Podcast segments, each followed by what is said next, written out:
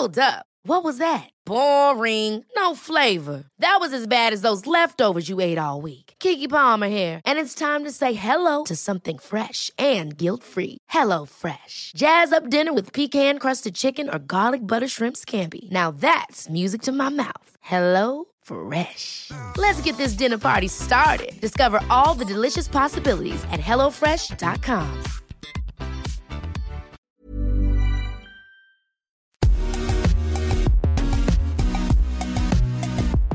Bonjour à toutes et à tous, bienvenue dans Poulain Rafut. Je suis ravi de vous retrouver pour ce nouveau numéro de podcast avec bien sûr l'excellent, l'excellent Arnaud Bordelais. Salut Arnaud.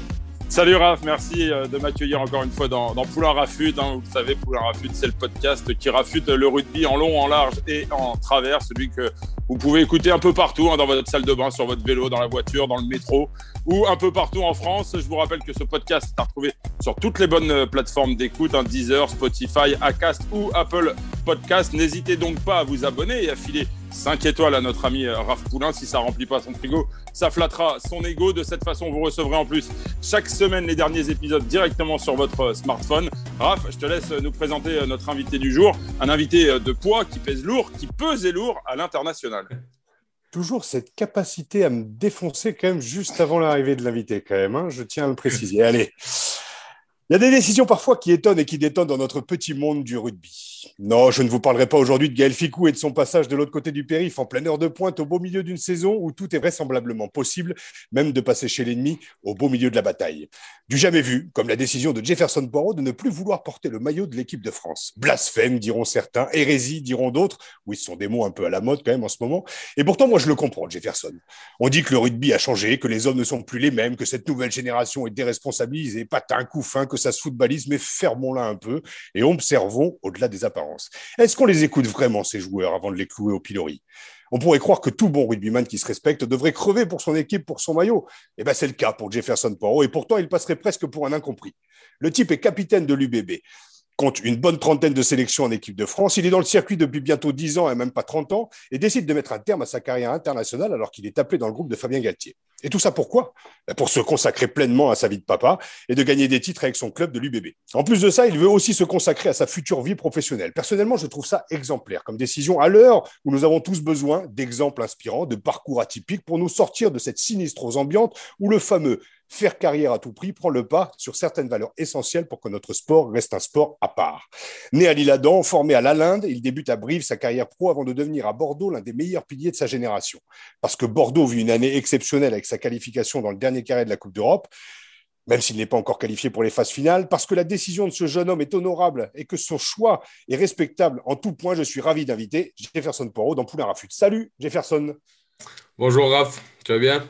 Ouais, écoute, ça va, je suis ravi. Je euh, comme je le disais, j'avais euh, lancé l'invitation il y a quelques mois, mais euh, ce n'était pas le moment pour toi. Je suis ravi de te retrouver aujourd'hui. Alors moi, ma première question, c'est de savoir comment tu vas, parce qu'on sait que tu as été déclaré positif au, Covid. on ne va pas parler encore d'entraînement, parce que j'ai cru comprendre en off, juste avant que l'émission commence, que tu étais un peu dans le dur. Ouais, ouais, un peu, un peu dans le dur. Je suis en train de, de me remettre, mais j'ai encore quelques symptômes. Euh, en plus de ça, on a quelques cas au niveau du club, comme euh, j'ai pu le lire justement sur Rugby-Rama. Donc, euh, donc, on est un peu à l'arrêt, on s'entraîne un peu chacun dans notre, dans notre coin, mais, mais ça va revenir à la normale bientôt. justement, Jeff, est-ce que cette, cette pause, en raison de la, du, du, contexte sanitaire au sein de, de l'UBB, est-ce que tu as peur qu'elle vous casse la dynamique dans laquelle vous étiez engagé. Vous sortiez d'une qualification pour la demi-finale de, Champions Cup.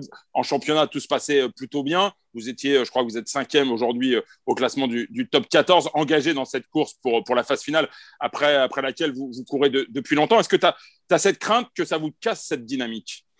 Non, pas forcément cette crainte que ça nous casse la dynamique, mais après, c'est sûr qu'il faudra rester, je pense, très sérieux et essayer de, bah, de garder juste le fil jusqu'à cette demi-finale maintenant, parce que, parce que Agen, ça a été annulé. Euh, a priori, Montpellier, va, ça va l'être aussi. Donc, euh, donc maintenant, il faut garder le cap. je crois qu'on peut reprendre l'entraînement lundi. Donc euh, voilà, il faut juste rester concentré. Et puis après, il faudra jouer le, le coup à fond.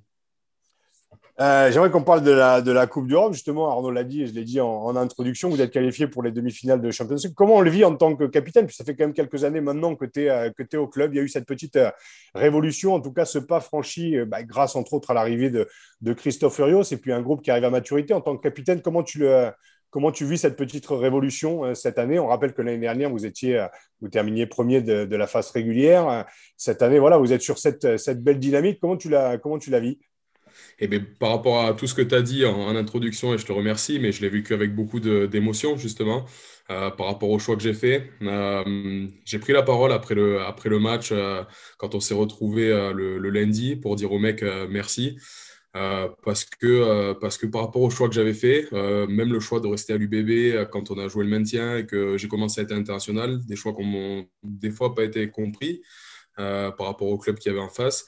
Euh, mon choix aussi d'arrêter l'équipe de France, ben, ça pour moi c'est énorme et du coup euh, j'ai pris avec beaucoup d'émotion. Été très ému après le huitième, encore plus après le quart et, et bon maintenant j'espère que ça va, ça va se poursuivre. On, Raph, on a parlé, l'arrivée de, Christophe Furios a, en tout cas de l'extérieur, euh, semble-t-il, marqué un, élément déclencheur dans la, dans la, structuration encore plus, notamment sur le secteur sportif de, de, de l'UBB. Euh, est-ce que toi, tu as le sentiment, est-ce que tu partages cette analyse et, est-ce que tu peux nous dire réellement en, quoi Christophe Furios a changé quelque chose? De l'extérieur, on va employer des mots forts, on a l'impression que c'est un gourou ce Christophe Furios. Ouais, il a une façon de travailler qui est, euh, qui est très euh, cadrée, comme on, comme on le sait. Je pense qu'il nous a apporté en fait la base. On était un club qui a je pense qu'il aimait jouer au rugby, qui savait jouer au rugby, qui aimait euh, juste euh, l'aspect du jeu, se faire euh, plaisir, on va dire, avec le rugby. mais des fois, on oublie un peu la base, ce socle solide qui te permet de traverser l'hiver ou qui te permet des fois de gagner des matchs un, peu, un peu difficiles, un peu au cordeau. Et, du coup, je pense que, Christophe a amené ça. Et en plus de ça, là où il est très bon, c'est qu'il n'a pas renié quand même ce qu'était le jeu du bébé. Et il s'est adapté à ce qu'on aime faire. Et euh, du coup, je pense que tout le monde prend énormément de plaisir, mais tout le monde est capable aussi de se mettre au, diapason pour le collectif. Euh, tu es au club depuis, depuis 10 ans maintenant. J'aimerais que tu nous racontes un peu comment le, club se structure depuis une bonne dizaine d'années. Tu l'as vu, euh, tu l'as vu progresser. Tu l'as dit aussi. Vous mm. avez vécu des moments un peu, un peu compliqués. Moi, j'ai souvent comparer Bordeaux un peu à Grenoble, qui faisait des débuts de saison assez tonitruants. Et puis, comme tu dis, au passage de l'hiver, euh, voilà, vous repassiez dans la seconde partie du tableau. Là, vous êtes bien installé dans la première partie. Même si on le rappelle, vous êtes cinquième avec 52 mm. points et que la qualification euh, dans les phases finales n'est pas encore euh, actée. mais, mais voilà, il y a quand même une belle évolution. voilà, un Chaban Delmas qui est plein comme un œuf. pas aujourd'hui, c'est clair qu'il est vide. Bon, ça va pas revenir sur cette saison particulière, on le sait. Mais voilà, savoir comment toi, ton, ton, ton point de vue sur l'évolution de ton, de ton club, avec Marty aussi, qui met beaucoup de. Voilà, on le rappelle que les présidents de club mettent, mettent voilà, beaucoup, de, beaucoup de moyens. On va d'ailleurs tirer un grand coup de chapeau aussi à tous les. À, tous les, tous les sponsors aussi, parce que c'est aussi dur aussi pour eux dans cette, mm. dans cette année particulière. Mais bon, il y a on sent vraiment un club qui a franchi un cap euh, voilà, sur ces dix dernières années. Comment toi tu le, comment tu le perçois? Mais je le perçois, euh, voilà, je trouve qu'on a eu une construction qui s'est faite assez, euh, assez vite sur mes, mes 3-4 premières années où je suis arrivé on euh, ben, en 2016, euh, 2015, on s'est qualifié pour la première fois en Champions Cup. Euh, en allant gagner à, Worcester contre Gloucester. Donc voilà, on, a une première partie de construction là. Et puis après, c'est un peu stagné. On a eu beaucoup de turnover aussi sur les entraîneurs. je pense qu'il y, avait un, a eu un, problème de, structuration et il fallait un, homme, je pense, comme Christophe, qui arrive avec un réel gros projet pour, euh, pour euh, ben, euh, voilà, mettre, poser les bases de la suite. Et c'est ce qu'il a fait, c'est ce qu'il a fait aujourd'hui. Laurent Marty, du coup, a, pris aussi un peu plus de recul, un peu plus de hauteur, ce qui lui permet de pouvoir travailler sur d'autres sphères du club, de le développer encore plus au niveau sponsor, partenaire. Et voilà, je pense qu'aujourd'hui, la formule, elle est bonne parce que et Christophe est arrivé avec, euh, avec un, projet sportif euh, dont, dont, lui seul a, les clés. Et, du, coup, euh, du coup, ça marche. On est tous derrière une seule personne. On, je reviens un peu, Jeff, sur le, parcours en, Coupe d'Europe. Vous allez affronter Toulouse en, demi-finale, qui blusait à l'extérieur, hein, sur la pelouse du, stade mhm. toulousain. Est-ce que tu as le sentiment d'avoir hérité du, du plus mauvais tirage en ce moment ou pas? Mais là, au vu des, équipes qui restaient sur les demi-finales, euh, pour tout vous dire, euh, c'était euh, voilà, qu'on aille à La Rochelle, qu'on aille au Leinster ou qu'on aille à Toulouse ou même qu'on les reçoive en ce moment dans, ce contexte particulier. Il n'y a, pas forcément de, a pas forcément de bon ou mauvais tirage. Maintenant, tout ce qu'on peut dire, c'est qu'on va y aller pour, ben voilà, avec beaucoup de courage. On n'a pas été favori depuis le début sur cette compétition. Donc il faut y aller avec beaucoup de courage. Il faut y aller décomplexé. Et quoi qu'il arrive, on a fait quelque chose de beau. Mais maintenant, les matchs, il faut les, il faut les jouer. Et puis, puis voilà, il faut, faut essayer d'aller le, au bout. Quoi. Euh, j'ai dit en top 14, vous êtes, euh, vous êtes euh, cinquième. On imagine que goûter une phase finale de, championnat de France, ça doit, être, ça doit commencer à, à titiller aussi un peu. On le rappelle que tu as aussi arrêté pour ça, pour te consacrer et de gagner des titres avec, avec l'UBB. L'année dernière, comme je le disais tout à l'heure, vous étiez premier de, de, la phase régulière avant l'arrivée du, du, Covid. Il y en a un qui est juste derrière moi, tu vois. voilà, juste tu vois, J'en ai deux autres qui sont qui prennent la poussière. Alors pour les gens qui ne le voient pas, on est en podcast, mais je monte. J'ai un petit bouclier de Brennus qui est juste derrière moi, et j'en ai deux cachés. J'aime bien, c'est mon côté un petit peu autodérision parce que peut-être que tu ne le sais ou pas, mais j'ai jamais joué une finale de mon club, donc voilà, j'aime bien le mettre en avant alors que j'ai jamais joué les finales. Voilà, mais je pense pour, que tout te dire, pour tout te dire, au tout début de ma carrière à Bordeaux, mais la première année, euh, donc euh, j'ai, on a repris les études et le premier livre que nous a donné euh, l'intervenant aux études, c'est ton livre. Ah. Donc j'ai lu ton livre euh, quand j'avais 20 ans. Et donc, quand j'étais Superman, hein, je rappelle. Voilà, quand j'étais Superman, et j'avais trouvé, ça, trouvé ça génial. Et je pense que tu m'as quand même inspiré dans, dans certaines choses. donc euh, voilà, merci et bravo. Alors, je vais juste faire une petite parenthèse. Sébastien qui est en off, j'aimerais que tu fasses une petite capsule vidéo juste de ce passage. Comme ça, ça montrera, oui Arnaud, que mon ego non, mais aussi un petit peu. il, n'empêche, et je sais que pour avoir lu ce livre, qu'effectivement, il devrait être donné à tous les gamins de 18-19 ah ans qui sont aujourd'hui dans les centres de formation. Parce que ce bouquin-là, c'est une tranche de vie euh, qui n'a pas toujours été drôle. Raph, je parle mm. sous ton contrôle. Euh, on parle des paillettes, du strass, euh, des heures de gloire et tout ça, mais on a assez peu parlé des heures sombres que Raph a mm. vécues à l'époque. et effectivement, le rugby pro, il y a la face dorée, mais il y a aussi la, face sombre, malheureusement. Raph peut en témoigner et je trouve très bien que, que Jeff évoque cet aspect-là les gars, vous voulez qu'on fasse une émission de 3 heures ou quoi? On revient sur L'idée, c'est de revenir sur justement le top 14 et les phases finales. Le top 14, les phases finales et justement ce, bouclier qui fait rêver euh, voilà, les 14 clubs et, euh, et on va dire une, à peu près 1000, 1000 joueurs à chaque année qui, mm. qui veut atteindre cet objectif. Mais pour toi, une fois de plus, comme je le disais en introduction, ta volonté d'arrêter euh, avec, avec l'équipe de France, c'est pouvoir se consacrer à ton club, à ta vie euh, de, père aussi. J'ai deux gosses, donc euh, je sais ce que c'est. C'est une boucherie, le bordel. Une boucherie.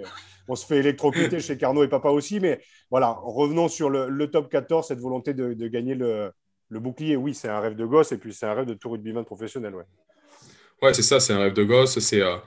voilà, comme je te le disais pour, pour le quart, le huitième européen, mais là, on n'y est pas encore en phase finale, on va devoir travailler dur. Mais euh, voilà, par rapport à tous les choix que j'ai faits, euh, pour le projet aussi UBB, euh, voilà, je, suis resté ici pour le projet UBB. Par rapport à tous les choix que j'ai faits, ben, il, faut, il faut absolument que, que j'atteigne ces phases finales et qu'un et qu'un jour, on puisse faire une visio et que moi aussi, je te dise, bon, Raph, il est derrière toi, regarde, mais il est derrière moi aussi. Ah, je te le souhaite tellement, je te le souhaite tellement, grave. Mais alors, avant d'enchaîner justement sur, sur la saison passée, Jeff, moi j'ai une réflexion là qu'on n'avais pas forcément prévu de te, de, de te faire, mais on a le sentiment que toutes les décisions que tu as pu prendre aujourd'hui, finalement, mm. euh, les résultats aujourd'hui et le parcours de l'UBB te confortent dans tes choix. Je me trompe? Ouais, c'est un peu ça, parce qu'au moment où je prends mes décisions, je suis tout seul à les prendre. Euh, ça, je, veux vraiment le rappeler, parce que en aucun cas, ni le président, ni euh, Christophe, bien au contraire, qui avait été très surpris quand je lui avais dit, en plus très tôt, que je, pense, pensais arrêter ma carrière internationale, en aucun cas, ils sont rentrés en compte là-dedans. Donc, ça a été pris comme, euh, comme peut-être s'échapper, mon, choix, mais euh, je me suis réellement mis, euh, je pense, en, danger. Et, au contraire, je, voilà, je, je, pense que ma décision elle a été assez courageuse. Et, et j'avais envie de le faire parce que j'avais envie d'être à 100% dans, dans, dans, mon projet, qui était celui-là, celui du bébé, pour lequel j'étais resté depuis des années. J'aurais pu partir à Clermont, Toulon, des, des clubs qui, qui jouaient chaque année phase finale, qui n'avaient aucun doute là-dessus. Mais je suis resté et maintenant, je, pensais euh, qu'en étant capitaine, c'était le moment d'être là. Justement, avant de, de, revenir sur cette partie euh, chez Kraft, ça, lui tient à cœur parce que c'est un, un, un, sujet qui, voilà, qui, qui, qui, lui tient vraiment à cœur. Euh, L'an passé, vous êtes premier du top 14 mm. sur toute la première moitié de saison quasiment. Et puis, il y a ce foutu Covid qui intervient, qui vous fusille en plein vol avec le recul. Comment tu l'as vécu, Jeff? Mais euh, honnêtement, on l'a très mal vécu parce que euh, ce qu'il faut savoir, c'est que nous, euh, étant donné justement qu'on était premier, qu'on était dans notre dynamique et qu'on était, euh, voilà, qu'on était sur notre lancée, toutes les semaines, avec Christophe, qui est quelqu'un qui, qui, contrôle beaucoup, on avait un Zoom, on avait notre programme physique, donc on a continué à s'entraîner en nous disant, la semaine prochaine, on va revenir ensemble et on va reprendre le championnat. Et en fait, ça, jusqu'au 11 mai, je crois que c'est le 11 mai qu'il y a eu la, la, du Premier ministre qui dit les saisons sportives euh, de rugby et de football 2019-2020 sont terminées. Et alors là, on a pris une chape de plomb sur la tête. Et là, franchement, j'ai cru que euh, j'avais l'impression d'avoir euh, d'avoir pris 10 ans de, de fatigue. C'était, après, c'était horrible. Et parce que nous, on était auto-persuadés que, que ça allait reprendre. Que, enfin voilà, on était, on s'était vraiment mis dans une autre bulle et on était persuadés de ça. Quoi. Donc on l'a finalement, après le 11 mai, on l'a plutôt mal vécu. Mais, euh, mais bon, je pense qu'on l'a vu sur le début de saison qu'on a eu un peu de mal à le digérer. Et ensuite, on l'a évacué, puis, euh, puis on est reparti sur ce qui, a, ce, qui, ce qui a fait notre force, donc je pense le, le travail au quotidien, et puis, euh, puis on, est, on est reparti jusqu'à être là à être euh, dans, les qualifiables, mais il reste encore euh, quelques coups de cravache à mettre. C'est vrai qu'on avait reçu Christophe Furios justement au début du confinement l'année dernière et qui nous avait bien expliqué que oui, il y avait un groupe WhatsApp et qu'il était vraiment, vraiment en relation avec, euh, avec ses joueurs. Mais c'est vrai qu'il a ce côté, voilà, au-delà de cette bonhomie physique, voilà, le côté un peu paternaliste aussi dont les, dont les joueurs ont aussi besoin. On a besoin d'avoir des, des, référents et puis de garder le cap aussi dans des moments où on est seul chez soi, comme tu vois, comme tu le dis, avec l'arrivée d'un enfant, euh, voilà, tout est, euh, toutes les cartes sont, sont, redistribuées. Et puis, il y a une espèce de no man's land, en fait, où à quoi on s'accroche, il n'y a plus la compétition, il n'y a plus le quotidien. Donc, ça devait être vraiment compliqué. J'aimerais qu'on parle vraiment de cette, euh, de cette décision que, que tu as prise, que je trouve tout à fait honorable. Et je l'ai dit dans le portrait, je le pense vraiment. on a besoin d'avoir des exemples aussi autres que carrière, carrière, carrière. voilà. Et et là, il y a des décisions comme celle-là qui, euh, peuvent surprendre, mais euh, quand elles sont assumées, et puis voilà, le, projet d'être papa, le projet de l'UBB, on l'a dit. Euh, est-ce que le confinement a appuyé ta décision ou il était pris, ta décision était déjà en train de mûrir quelque temps avant, avant l'arrivée du confinement? Alors, ma, décision, pour, pour tout vous dire, elle a commencé à mûrir vraiment à la fin de la Coupe du Monde. Parce qu'à la fin de la Coupe du Monde, alors pour vraiment expliquer le contexte, donc je suis parti à la Coupe du Monde, mon fils avait deux ans et ma fille avait quatre mois. Et en fait, quand je suis rentré de la Coupe du Monde, euh, ma fille avait 8 mois. Et en fait, je me suis dit, bah, sur la vie de ta fille, tu as loupé quand même euh, la moitié de sa vie. Sur les 8 mois, tu en as loupé 4, tu as loupé la moitié de sa vie. Donc ça, ça m'a mis un petit coup. Et la deuxième question que je me suis posée, c'est est-ce que je suis prêt à refaire 4 ans comme ça, euh, partir, revenir, le club, être là entre 10 et 15 matchs ou 17 matchs? Est-ce que je suis prêt à, refaire ça? Est-ce que euh, je suis prêt à m'engager à 100% dans le projet France? Et j'avais un doute. J'avais un doute. Bon, je me suis dit, bon, on va, on va laisser, j'en avais, parlé avec mes proches, j'ai dit, mais on va laisser quand même le tournoi et puis on, verra. Et puis après, je suis arrivé au tournoi et, je sentais bien que j'étais pas à 100%, je sentais bien que j'étais pas à fond, que j'étais pas... Et donc après, euh, après le, enfin, même pendant le tournoi, j'ai pris la décision d'arrêter. Donc euh, là, à ce moment-là, j'ai même annoncé euh, au coach ici à Bordeaux, euh, je dis bon mais j'arrête, voilà, je suis plus à 100% dans le projet, je veux mentir à personne, donc, donc j'arrête. Donc il y avait tout l'aspect familial, tout l'aspect club, mais aussi l'aspect après carrière, reconversion. enfin voilà, aujourd'hui j'ai repris des études de, dans l'immobilier. Euh, en parallèle, j'ai racheté une société aussi. Donc, ça m'a permis de faire énormément de choses que je n'avais pas le temps de mettre en place parce que je n'étais pas là euh, cinq mois de l'année. Donc, en fait, c'est un peu le mélange de tout ça qui a fait que, et ce n'est pas forcément un désamour, comme j'ai pu l'entendre, de l'équipe de France, parce que l'équipe de France, bien au contraire, euh, honnêtement, je, m'y suis toujours arraché pour ce maillot. J'adore toujours ce maillot. J'ai toujours la même émotion quand je les vois gagner. Enfin, voilà, ça, ça n'a pas changé. Par contre, je trouve que quand on n'y va pas à 100%, il faut pas y aller. Voilà, on n'a pas le droit de. Euh, parce que c'est des millions de Français aussi qui sont derrière nous quand on est en équipe de France. Donc si c'est pour mentir à des millions de Français, c'est pas la peine. Sur le plan sportif, j'avais pas de doute, mais sur le plan euh, de ma motivation personnelle profonde, j'avais des doutes quand même. Et du coup, est-ce qu'il n'y avait pas une, fatigue aussi, euh, de part aussi des résultats? Parce que tu as connu aussi une équipe de France euh, au sortir de la Coupe du Monde 2015. Tu as fait 4 ans, tu as, as, 30, voilà, as à peu près 30, 36 sélections, je crois. 36 sélections. 36, ouais. 36, euh, dont euh, un ratio de 99% titulaire, on va dire. Non, non, mais oui. Et, euh, et, derrière, avec des résultats aussi en dents de l'équipe de France, on le sait, hein, on en a beaucoup parlé d'ailleurs dans Poulain. Dans, dire dans avec, avec, avec Guilhem Guirado, on en a beaucoup parlé. Cette capacité de me tirer une balle dans le pied. Donc, non, dans Poulain, Rafut, et pas Poulain la flûte, mais ces dix dernières années, c'est vrai qu'il y a une, toute une génération aussi qui a subi aussi, on a parlé aussi de ces guerres intestines entre la Ligue, la Fédé, mm. les, les, les, calendriers intensifs que tu connais, toi, depuis 10 ans Mhm. maintenant. Et puis les résultats en Dancy qui étaient plus négatifs que positifs sur ces quatre dernières années. Le changement aussi d'entraîneur au milieu avec Mhm. Guinoves et derrière Guinoves. Euh, donc c'est. il y a- y a- ça ça il y a peut un aussi contexte. causer. Bien le sûr. contexte aussi. Moi, je suis d'accord avec toi, il y a le contexte. Peut-être que si j'avais fait euh, 4 ans avant ça euh, miraculeux, peut-être que je me, j'aurais été porté par le truc, que, j'aurais été peut-être un peu moins euh, usé et que je me, je me serais pas dit, je me serais pas dit, Ah, est-ce que tu es prêt à refaire 4 ans, à refaire ces sacrifices? Peut-être. Mais, euh, mais moi, mon contexte, c'est celui-là, tu vois. Donc, je peux, donc je peux pas le changer. Et, et du coup, j'étais arrivé à ce point-là. Ce, c'est, pas un autre contexte. Donc, c'est pour ça que c'est, euh, difficile pour moi de, de me projeter. Et, et même dans mes proches, il y a des proches qui, qui m'ont dit, mais c'est pas, c'est pas possible. En plus, ça va être génial là. Regarde le tournoi 2020, il s'est bien passé. Ouais, ok, mais c'est pas, c'est pas le contexte. Le contexte, Mhm, euh, il est sûr. ce qu'il est. Moi, c'est aujourd'hui, c'est ce que moi je ressens. Et ce que moi, je pense euh, être bon pour, pour moi, pour ma famille, euh, pour, euh, pour demain aussi, parce que sportivement, comme je te dis, j'avais pas de doute sur le fait d'y être euh, en équipe de France jusqu'en 2023. Mais après, euh, j'avais un gros doute sur le fait de continuer ma carrière au-delà de 2023, par contre. Je m'étais dit, à mon avis, si tu refais 4 ans, ça va être compliqué de, de- continuer derrière. Pas forcément physiquement, mais mentalement, ça va être compliqué. Et là, euh, j'ai trouvé un équilibre qui me permet de remettre aussi le rugby à l'endroit où il doit être. Tu vois, c'est redevenu.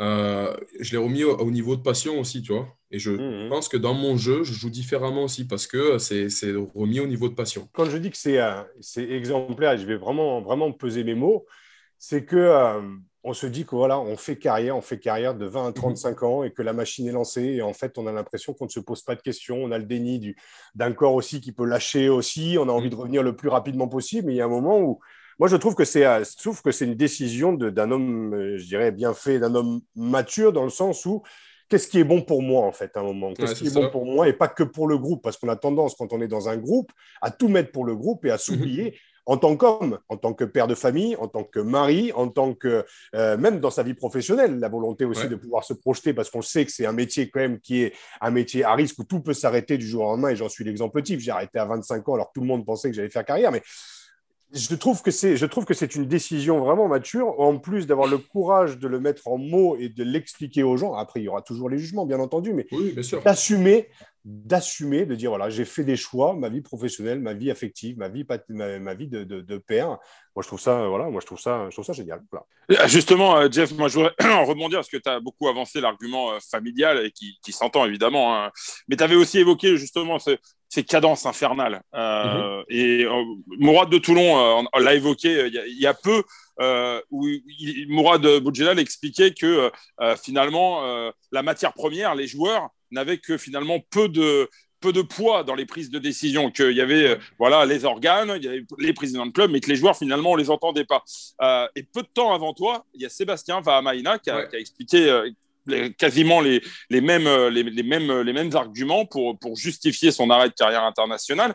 Est-ce que tu as le sentiment que vous, les joueurs professionnels, aujourd'hui, vous êtes parfois considérés comme de la chair à canon oui, for- forcément. Alors après, je veux pas lancer de, polémique parce que parce que euh, il faut aussi euh, qu'on qu'on soit au 100% honnête. Euh, on est content de nos situations, on est content d'avoir nos salaires, on est content d'avoir notre qualité de vie. Donc, faut pas non plus cracher dans la soupe. Mais, euh, Mhm. mais c'est sûr que qu'il y a par moment et notamment, euh, mais là, quand il y a eu euh, ce problème de Covid et que pendant euh, pendant six mois tu joues et que tu tires la sonnette d'alarme et que euh, ben, euh, moi j'ai un, un pote comme euh, Mamadou Diaby qui mais il, s'économise pas, qui se fait un tendon d'Achille, qui est une blessure plutôt grave. Enfin voilà, c'est sûr que euh, là-dedans, nous, on avait tiré la sonnette d'alarme bien plus tôt et, et personne nous a forcément écoutés. Mais après, encore une fois, je, je pense qu'il faut pas cracher la soupe parce qu'on est aussi, cap- on est aussi content de, de notre, de notre qualité de vie.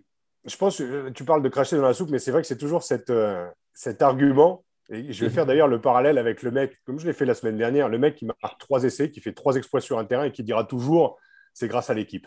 Tu vois, on se cache toujours derrière l'équipe, comme là aussi de dire, ouais, non, c'est pas de cracher dans la soupe. En fait, il y a un moment de poser une réalité. En fait, après, on a toujours un peu la peur d'être jugé. C'est tout à fait normal parce que la situation est bonne, parce que vous avez des bons salaires. Sauf qu'on se rend pas compte justement de la, de la cadence. Et en mettant les pieds dans le plat, justement, en en parlant comme tu en as parlé, de par les choix que tu fais et surtout sur la précarrière, j'aimerais que tu nous en parles un petit peu aussi de tes projets professionnels parce qu'on se doit aussi en tant qu'ancien et en tant que néo-ancien ou en tant que joueur et capitaine de montrer aussi l'exemple de voilà, ce sont des sujets qu'il faut mettre sur la table sans tirer à vue, sans dire que c'est de la faute de la Ligue, sans dire, dire que c'est de la faute des présidents, sans dire c'est de la faute de personne. Le système, il est comme ça. Mais il y a un moment où c'est de dire Oh, aujourd'hui, moi, je suis capitaine de l'UBB, je m'appelle Jefferson Poirot. Et oui, je considère qu'on a une cadence qui est infernale et qu'il y a un moment, il faut aussi prendre la parole au nom de ceux qui n'osent pas la prendre parce que c'est un sujet de fond, en fait, et il y a beaucoup, beaucoup de joueurs qui le pensent, mais qui ont du mal aussi à le, à le mettre en mots par peur d'être jugés.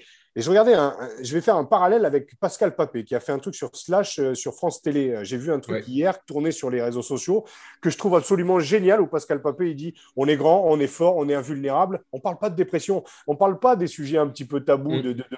C'est pas de se plaindre, en fait, que de parler de dépression, que de parler de cadence, tout ça. Il y a un moment où vous êtes acteurs principaux sur le terrain, vous vous devez d'être écouté. Et ici, c'est pour ça que j'aime donner la parole justement à, des joueurs qui ont du bulbe et qui ont... Euh, voilà, qui a un peu de recul sur la situation. Pour voilà, c'est pas de se plaindre, c'est juste de dire aujourd'hui, oui, on joue beaucoup et on aimerait être écouté parce que c'est à la fois une fatigue physique et psychologique, parce que mmh. ta décision, ça peut être aussi une fatigue psychologique d'enchaîner les matchs. Et, une fois de plus, c'est Benjamin Kaiser qui le disait, on n'a pas le temps d'acter et de non pas de faire la fête, mais de profiter d'une victoire qu'il faut déjà penser au match d'après. Mmh. Donc il n'y a pas cette moment où juste on fait pause et juste de dire oui, les cadences sont, sont terribles. Bref, j'ai fini mon monologue. J'aimerais que tu nous parles deux secondes un peu de tes projets professionnels avant qu'on passe à la suite. Juste que tu nous parles un petit peu de ce que tu de ce que as mis en place euh, justement pour, pour la suite, alors que tu es au milieu de ta carrière. Ouais, ouais, ben, euh, du coup, euh, ça faisait partie aussi de, des choses que j'avais envie de faire. Euh, j'avais envie de sortir de ce côté un peu uniquement joueur de rugby. Voilà, j'en avais un peu marre de par ma vie au quotidien de part quand j'étais avec euh, des personnes qui n'étaient euh, pas forcément issues du rugby, de ne pas pouvoir parler d'autre chose que du rugby. Et du coup, avec un de mes meilleurs amis, euh, j'ai eu l'opportunité de racheter une société à, Bordeaux, une des plus vieilles entités bordelaise qui, qui, vend des photocopieurs. Alors c'est un peu, un peu particulier. Moi, j'ai une formation commerciale à la base plutôt classique, une licence commerce et marketing. Mais tu peux dire que euh, depuis tout petit, tu es passionné par les photocopieurs. Hein. peux ouais, alors, alors je, je, vais te dire honnêtement, le photocopieur, je pense que ça n'intéresse pas grand monde. mais c'est quand même un outil qui est indispensable à toute société et, euh, et du coup qui ne connaît pas forcément la crise. Donc, euh, du coup, on a eu cette opportunité de racheter. Lui était dans ce, dans ce milieu, donc ça, ça permettait ben, pour lui de, de, de passer associé à, à 50% parce que lui, il était associé minoritaire chez Xerox. Et, euh, moi, ça me permettait, euh, pareil, à 50% de devenir associé, de, à son contact, euh, continuer à apprendre, apprendre le métier, pouvoir me retrouver sur le terrain, en clientèle, avec du monde, pouvoir aussi bénéficier du, du réseau peut-être que je peux avoir grâce au rugby. Euh, donc, euh, donc il y avait, un, projet qui était très intéressant pour moi. Euh, en plus de ça, on gardait l'ancien propriétaire qui, a, qui a 52 ans, qui est plein d'expérience, donc qui peut continuer aussi à, m'apprendre. On a une alchimie qui est, très bonne autour de ça. Et du coup, du coup, ben, pour moi, c'était un projet qui était top parce qu'il était confortable. Ça me permet de, pouvoir un jour par semaine aller y travailler. ça me permet de pouvoir continuer à apprendre. Ça me permet de pouvoir mettre un premier pied euh, dans, dans, dans, ce qui est la précarrière et, entre guillemets, ce monde réel qu'on a tendance à oublier parfois quand on est joueur de rugby et euh, d'avoir des problématiques juste du, du monde d'aujourd'hui. Parce que, bon, ça, c'est pareil, je l'ai expliqué, mais je pense que quand on est rugbyman, on est, euh, on est justement euh, on est assisté pendant 10, 15 ans, euh, on, nous fait, on nous fait nos impôts, on nous fait, on nous fait à bouffer le midi, on nous fait à bouffer le matin, enfin voilà, tout, tout nous est fait pour qu'on soit dans un confort et qu'on oublie juste qu'il y a une vie à côté et qu'on pense juste au rugby, mais je pense que si on n'anticipe pas de revenir un peu dans la vie réelle avant la fin de carrière, l'atterrissage il peut être difficile. Et, et ça, j'en avais quand même vraiment conscience et, et j'avais envie de voilà, j'avais envie de, revenir dans ce monde réel et, du coup j'y suis revenu euh, de cette manière et aussi euh, en reprenant un peu mes, études là. Donc là je finis euh, mon année de licence de, dans la licence immobilière parce que ça c'est, je suis passionné de ça. J'aimerais en faire mon métier aussi après. Donc, donc voilà, je, j'ai entrepris un peu tout ça. Voilà. Écoute, dis-nous si, dis-nous si on se trompe, mais il n'y a aucun regret après quasiment un an avoir annoncé cette décision, il n'y a aucun regret à avoir pris justement, ce, avoir fait ce choix. Et non, non, non, c'est là où vraiment il n'y a aucun regret. Je l'ai dit plusieurs fois, mais mais euh, je suis très content hein, de ce que, de ce que fait l'équipe de France. Euh, honnêtement, euh, je suis content aussi parce que pour le club, honnêtement, Mathieu Jalibert, Cameron Nouki, même voilà, Cyril Cazot qui, qui a peut-être un peu moins joué que les autres, mais c'est des joueurs qui ont pris une ampleur terrible grâce à l'équipe de France et qui aujourd'hui font que ben, voilà, il y avait cinq clubs, il y avait cinq clubs français en, quart de finale de, de Coupe d'Europe. Mais après, moi, ça m'a tellement, j'ai tellement de choses qui, qui, se sont construites dans ma vie à côté que j'avais envie de faire que j'avais vraiment envie de faire, qui m'ont aussi permis, ben, comme je l'ai dit, de remettre le rugby à sa place de passion et pas, et pas à une place de métier, pas à une place euh, de, ressources, que, euh, que non, je n'ai pas de, de regrets. La voix est bonne quand même. Hein, et je pense que les gens ne le savent pas, mais Jefferson Poirot aujourd'hui est à 40 degrés Celsius au niveau du corps. Tu vois je transpire. il transpire, mais, euh, mais alors tu vois, j'allais te poser cette question est-ce qu'aujourd'hui tu te sens mieux physiquement et mieux mentalement en ayant qu'à penser à ton club et à ces projets-là? Pas aujourd'hui à l'instant T, mais globalement, on sent quand même euh, ouais, une fois de plus, euh, une sorte d'épanouissement euh, et, et, un plaisir qu'on entend aussi rarement dans la voix aussi des joueurs qu'on peut recevoir jusqu'à maintenant, qui sont justement dans cette matrice, qui n'ont peut-être pas encore pris ce, ce recul. Ouais, ben en tout cas, tu vois, là, d'en parler, ça, ça, va mieux. Le, Covid, il, il s'en va un peu. Donc, c'est que, ça doit être un, bon effet. Poulain Rafut, c'est très thérapeutique et ça fait beaucoup de bien au moral. Je pense que c'est important allez, euh, une note un peu plus légère, euh, Jeff. Une question un peu piège. Attention, concentre-toi bien. Euh, on a envie de savoir, avec Raph, quand on a préparé l'émission, on s'est dit, mais comment on fait quand on est capitaine d'un club et qu'on doit gérer un garçon comme Nance Ducoin qui enchaîne. Alors, j'ai écrit les facéties, mais on peut dire qu'il enchaîne connerie sur connerie. Est-ce que c'est facile à gérer ou est-ce que quand on arrive le matin, on craint le pire? Alors, on ne sait jamais ce qu'il va faire. Voilà. Non, c'est un mec, on sait jamais ce qu'il va faire. On sait, on sait toujours qu'il a une connerie à la, minute. Euh, quand il vient te parler, tu te méfies toujours un peu parce que bon, voilà, c'est Nance du quoi. Alors après, pour investir, c'est un bonheur, mais, euh, mais pour certains mecs dans le vestiaire, c'est dur.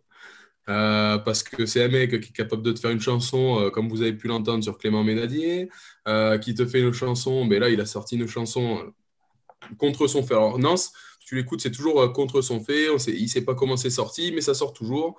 Euh, sur Christophe, alors qu'on est en pleine tempête là, euh, on est en pleine tempête en, ce moment. Enfin, c'est jamais le bon timing.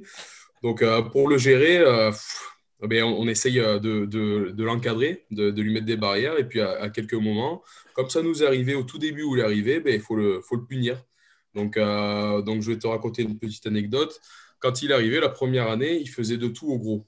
Et de tout, de tout, de tout. Un truc de fou. Franchement, euh, je, je tout. Euh, les pompes, tout y passait. Euh, il, faisait, vraiment de tout. Et donc, à la fin de l'année, on réfléchissait avec les mecs, ouais, qu'est-ce qu'on pour lui faire, du quoi et tout. Bon, t'as des mecs qui commencent à me dire, ouais, on le fout à poil, on, on, le ligote dans un, dans un caddie, on le balance en plein milieu de Rive d'Arsin, ça lui fera les pieds et compagnie. Bon, là, je me dis, bon, les mecs, ils, sont complètement barjots, on va, on va peut-être se calmer. Et, et bon, vient, vient, une idée. On se dit, bon, bah, on va acheter 200 œufs voilà, on va acheter 200 œufs, de la farine, on va l'attacher à une chaise et on va lui faire passer une heure et demie sympa.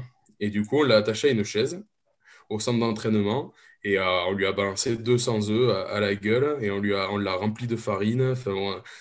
et malgré ça, eh ben, il n'a rien arrêté. Il n'a rien arrêté, malgré ça. Par, les œufs, les œufs, c'est comme des pièces en fait. Vous lui avez mis des pièces, la machine était lancée. Ah, mais là, mais c'est horrible. Ce mec, il est horrible. Par contre, on a vu qu'il avait une limite parce que à la fin, on a voulu l'emmener en plein centre de Bègle et il nous a dit les gars, je vous garantis que si vous faites ça, je porte plainte contre vous. à, la fin, à, la fin, à la fin, il était fou. Donc, euh, bon, euh, on a, toujours, autant te dire qu'on n'a toujours pas trouvé la solution, mais que quand même, hein, dans cette période où on manque de public, où on manque de lien euh, avec, avec l'extérieur, il nous fait du bien quand même. Donc là, cette année, on le laisse tranquille. Rassure-nous, les œufs, c'était sans élan quand même. on est des avants, on n'est pas. Tu sais, nous plus ça fait mal, plus on est content. oh le pauvre, le pauvre. Mais comment l'avait pris Christophe Furios d'ailleurs euh, cette, cette, chanson d'ailleurs qui est sortie là, c'est, je rappelle la chanson c'est Panique à Bordeaux. C'est ça. Euh, ouais. Eh ben, écoute, euh, je vais te dire. En fait, cette chanson on l'a chantée après le quart. elle avait été faite depuis un petit moment avant. Et donc, avant le huitième, on a, on a pris une belle dérouillée contre La Rochelle. On, on est passé vraiment à côté, on s'est fait écraser. Et Christophe, il était vraiment pas content la semaine d'après. Donc autant te dire que c'était pas trop le moment de sortir ce genre de musique. Et en fait, il a donc euh, cette chanson avait été créée d'avant et il voulait le, la, chanter après euh, La Rochelle. Donc il s'est dit bon, on va attendre un peu et on l'a chanté après le quart. Et donc Christophe, euh, bon, au départ, il a il a un peu froncé les sourcils, il s'est demandé un peu d'où ça venait, il a mené son enquête, à savoir, parce qu'on a été interdit de musique pendant trois semaines, donc à savoir si on avait créé ça pendant qu'on était interdit de musique et, euh, comme, comme il dit, de, bouffonnerie, tu vois. Et, et, donc, euh, ça a été créé avant, donc heureusement, il a dit, bon, finalement, j'aime bien. voilà, finalement, j'aime bien.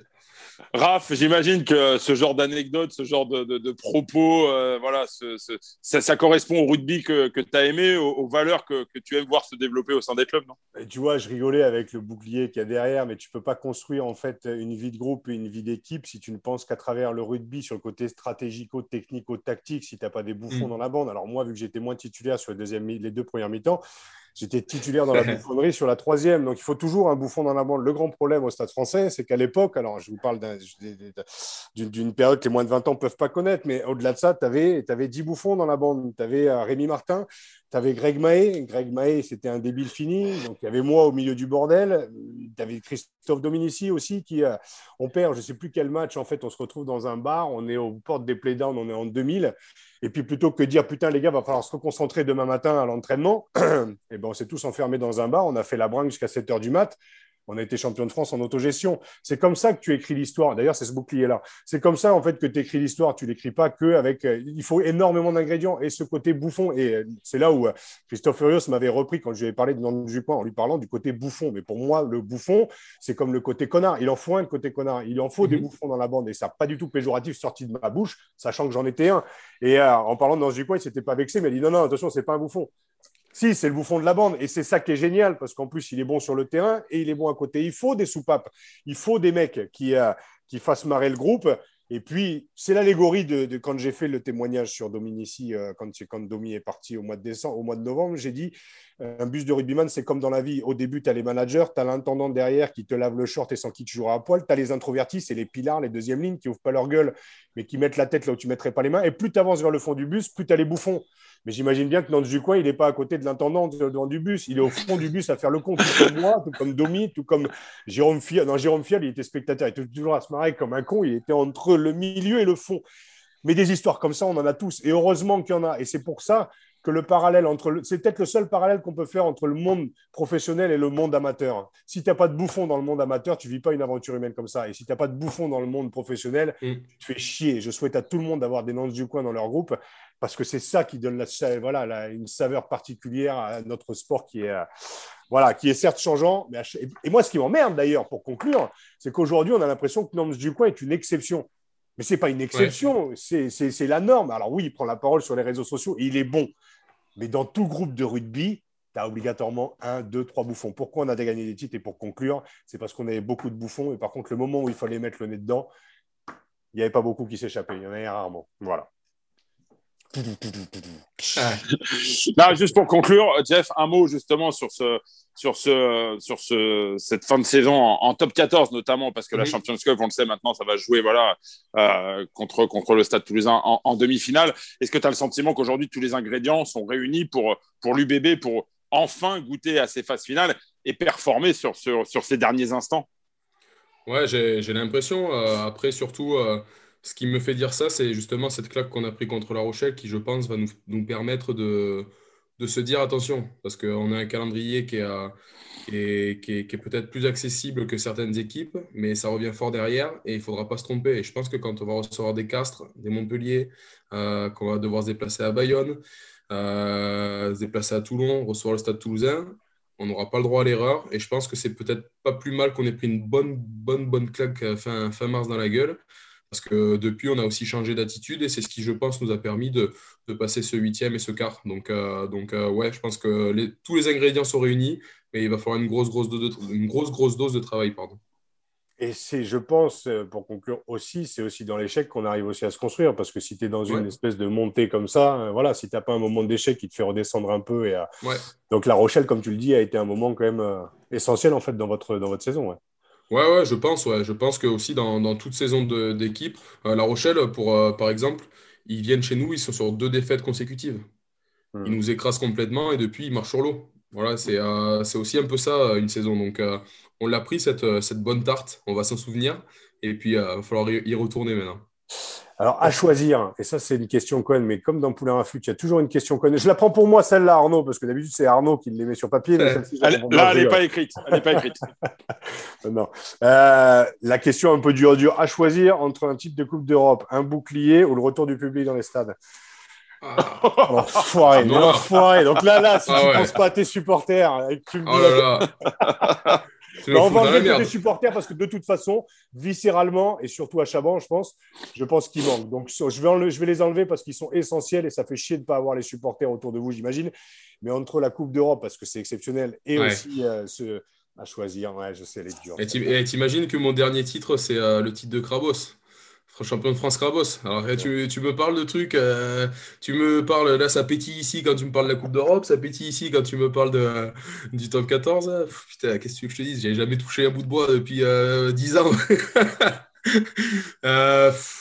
Euh, et la Coupe d'Europe en, premier et le top 14 en deuxième, vu que la finale de Coupe d'Europe, ça avant. Voilà de l'ambition. Le mec arrive en te disant j'arrête l'équipe de France, je vous emmerde, et en plus je vais gagner les deux titres. Et ben voilà de l'ambition. Non, je rigole, je rigole. moi, en tout cas, j'aimerais pas être le club qui jouera l'UBB en phase finale parce que mon petit doigt me dit que la frustration née de la saison dernière va tôt ou tard ressurgir et que l'UBB sera certainement pas très bonne à prendre sur un match coup près. On l'a vu. Euh, le Racing, qui était grandissime favori euh, sur ce quart de finale de Champions Cup, est passé à la trappe dans un match on évitera de, commenter, en tout cas sur le plan du jeu, parce que je peux vous cacher qu'on a passé des grands moments de solitude à regarder ce match-là. Mais bon, pour, pour l'UBB, c'était quand même, ça restera un, grand moment, j'imagine. Pas sur le plan du jeu, j'imagine aussi.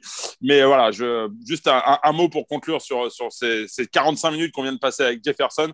Attention à l'UBB et un petit mot sur la personnalité de, Jefferson avant que Raph conclue. Euh, je crois que son discours, son propos euh, et euh, on ne peut plus sensé. Et, et je crois qu'on devrait peut-être prêter un peu plus attention à ce genre de propos parce que des Vahamaina, des poireaux à l'avenir, malheureusement, je crains qu'on en ait euh, davantage parce qu'à force de trop tirer sur la couenne des mecs, eh ben, ça finit par casser. Et psychologiquement, j'imagine que c'est très difficile. Voilà, c'était mon, mon petit mot de conclusion. Je te laisse la parole, Raph.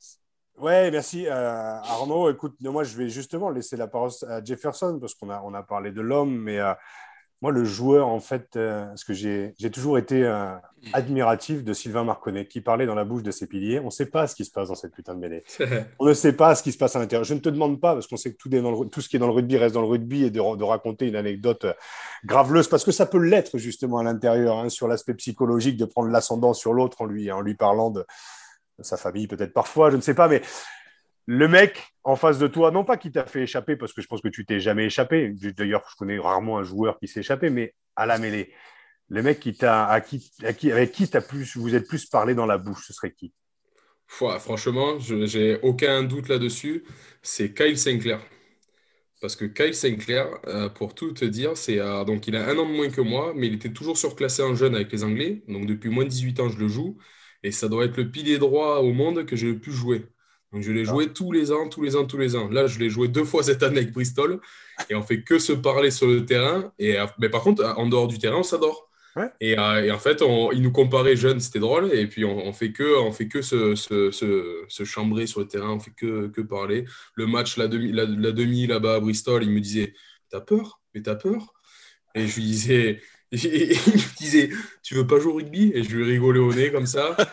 Et après, on, se faisait de tout et tout. Et à la fin, on rigolait. Et là, pareil, euh, pareil pour le huitième. Donc, bon, sans aucune hésitation, c'est Kyle Sinclair où on se parle dans la bouche le plus. Donc, en plus d'être un bon père, un bon joueur de rugby, tu parles très bien anglais, j'imagine. Hein oui, ben pour, pour les conneries, tu sais, euh, ouais, ouais, ça va. C'est universel. oh, Jefferson, franchement, je regrette pas du tout de ne pas t'avoir eu la première fois parce que je pense que ça n'aurait pas été aussi consistant et aussi mature. Donc, je suis ravi de t'avoir eu aujourd'hui. Je pense que Arnaud, moi et toute l'équipe de Poulain Rafut, on va te souhaiter bon rétablissement. Une putain de bonne fin de saison, en tout cas pour toi et pour l'UBB, parce que c'est vrai que vous nous régalez cette année et que l'année dernière, on était aussi tout autant frustrés que vous aussi de ne pas vous voir aller au bout. Et je dis ça alors que je suis passionné du stade français, mais l'année dernière, autant dire que heureusement pour eux que la Ouais. saison s'est terminée.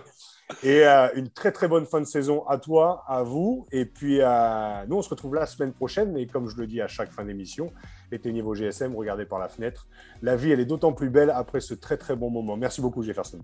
Merci. Jefferson. À bientôt.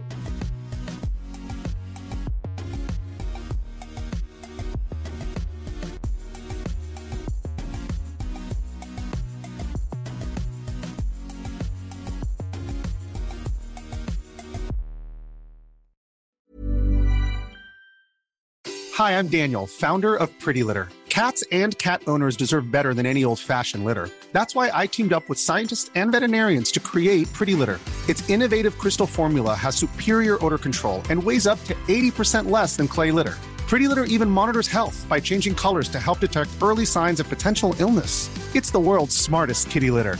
Go to prettylitter.com and use code ACAST for 20% off your first order and a free cat toy. Terms and conditions apply. See site for details.